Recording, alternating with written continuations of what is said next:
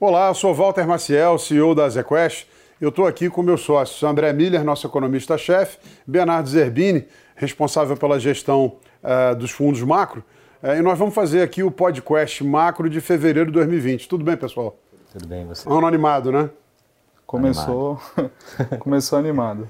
Pois é, André, está aqui me dando conta, né? É, meus clientes já não lembram mais da guerra comercial, já esqueceram do incidente com o Irã. É, o assunto da vez é coronavírus. O que, que a gente pode é, falar para os nossos investidores? Acho que no começo do ano estava concentrado na China, até pelo menos a última semana de fevereiro isso parecia ser o caso, então um choque que iria causar apenas né, um, problema temporário de oferta. Endógeno na China. É, exato. Aí, na última semana de fevereiro, isso se tornou uma, um problema global. Né? Começou a afetar outros países, primeiro a Coreia, depois a Itália, Irã. E então agora mudou bastante, né? Um choque que com certeza ele já vem afetando, né? É, o consumo, né? E vai e tem, é, tem potencial para afetar ainda mais à medida que os países forem entrando é, nesse ciclo de contaminação ao longo do tempo. Né? Então é, é, é o tema central para esse mês e provavelmente para boa parte desse ano. Pois é, o que a gente tem é, visto é, diariamente são revisões do crescimento global, uhum. mas eu acho que dá para dizer que um pouco do que também pesou aqui no Brasil é que, de alguma maneira, os agentes já vinham é, um pouco o alambrado e vendo, puxa, o negócio não está naquela velocidade que a gente imaginava, e aí aparece esse novo fator. É isso? tem uma parte que é isso. A gente, por exemplo, tinha uma projeção de crescimento acima da, da, do consenso de mercado no começo do ano para o Brasil, né, no médio prazo. É, a gente veio revisando num primeiro momento em função, primeiro, né, de dados piores aqui no Brasil, né, uma aceleração mais lenta do que a gente vinha esperando no final do ano passado, mas também é, pela ausência de, pela diminuição da demanda externa. Agora a gente tem uma projeção que uma projeção central de 1,5 para o PIB nesse ano. Porém, acho que a incerteza ao redor desse número é muito grande, né? Porque você vai depender basicamente qual vai ser a resposta aqui no Brasil quando a doença de fato começar a espalhar com maior velocidade. Que pode se dizer que a gente tem um choque lá fora, tanto de demanda quanto de oferta, né? É, mas nesse no, no momento atual parece que o, a, a queda da demanda está tendo uma intensidade bem maior do que o problema de oferta que começou na China, né, mas tem potencial para se alastrar. E Bernardo, é, participando aqui com a tempo. gente, o que, que o BC, ou o BC, ou o governo podem fazer? Ah, Walter, a gente vai discutir de novo estímulo, né? Acho que o Banco Central Americano é, já provou essa semana que está disposto a, a, ajustar o político monetário é, de acordo com essa queda de atividade. É, o BC brasileiro também soltou um comunicado com o viés de querer cair juros. Claro que cair juros num país emergente é uma outra conversa versus país desenvolvido, que a queda de juros aqui tem impactos é, adicionais nos ativos como dólar, curva longa e etc., que talvez o efeito dessa, dessa queda é discutível. Mas o mais importante é que a gente não tem inflação, né? E acho que essa é a grande notícia para o Banco Central poder continuar a cair juros.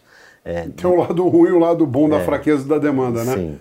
A gente não acredita num ciclo longo de queda de juros, acho que seria um ajuste é, pontual nas próximas duas ou três reuniões, é, mas com certeza existe um espaço adicional, é, até mesmo em resposta a essa queda de atividade, e assumindo que as projeções de inflação estarão dentro da meta do BC esse ano e o ano que vem. O mercado já precifica isso de uma maneira já bastante razoável na curva de juros hoje. É... Mas com certeza né, o comportamento do câmbio ainda é bastante relevante e por isso o Banco Central vem intervindo e etc.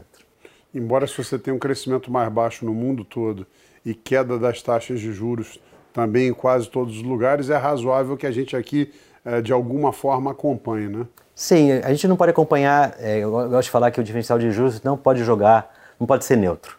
Então, eu não acredito que o Fed caindo 50 nessa, caindo 50 na próxima. Nós vamos banco, acompanhar é, integralmente. integralmente. Eu acho que isso não fecha a conta, principalmente para um país é, emergente. Né? Então, por isso que a gente vê um movimento de dólar fraco contra os países desenvolvidos, principalmente o G3, G5, é, e um movimento de dólar forte contra os países emergentes, exatamente porque os países emergentes é, não têm essa capacidade de estímulo como tem os Estados Unidos, além de né, os Estados Unidos ser é, um grande atra ele é atraente em termos de safe haven, né? Sim. O dinheiro volta. Na hora que o mundo inteiro fica meio inseguro, você acaba voltando para onde você acha que tem menos risco. Né? Exatamente. Embora acho que mesmo assim os Estados Unidos tendem a sofrer um pouquinho menos do que aqueles países é, que são os grandes exportadores de bens industriais, né?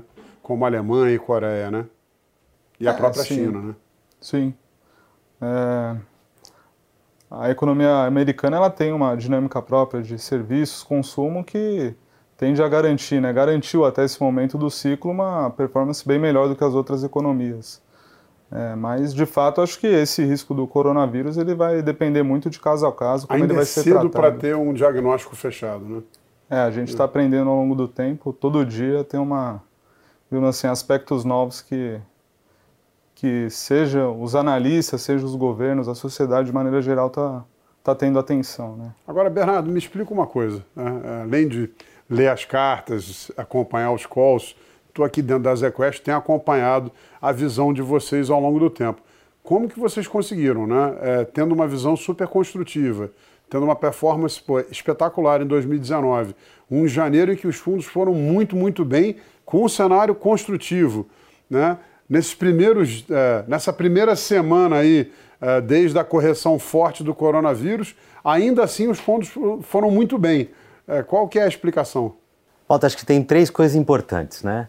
É, primeiro, a gente viu essa queda de crescimento no Brasil é, é, dessa crise que aconteceu com o coronavírus. E isso fez a gente ficar um pouco mais inclinado a aplicar juros na curva é, Quer dizer, o gato já estava subindo no telhado Isso. antes. Então ah. a gente começou a opcionalizar o fundo em termos de queda de juros no Brasil, mais olhando para o segundo semestre.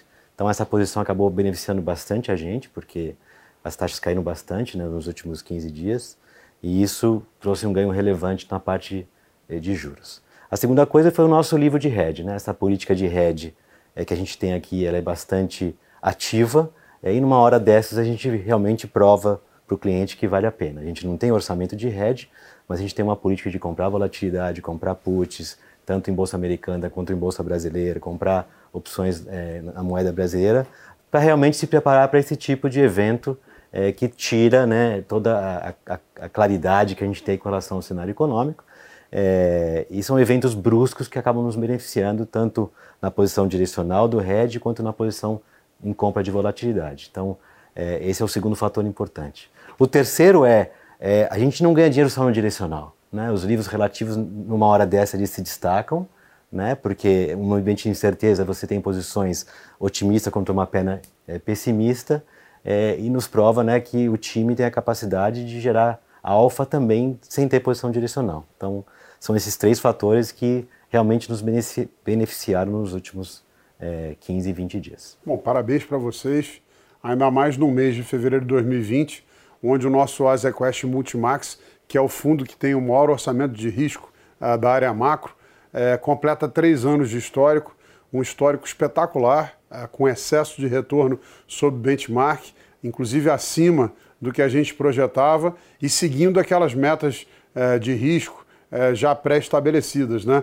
Eu acho que esse resultado vem para coroar um trabalho muito bem feito de uma área hoje é, que tem um time robusto, maduro, que trabalha junto há muito tempo. E eu acho que o nosso modelo de negócio, o modelo da Azequest, se destaca, porque a gente tem essa capacidade dentro da área de usar expertises diferentes. E num mundo aí de juros estruturais mais baixos, também essa expertise que a gente tem dentro de casa de renda variável uh, vem também uh, a, a complementar. Né? Então, um trabalho muito bem feito.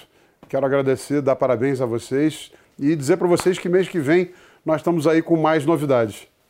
Obrigado, Walter. Obrigado.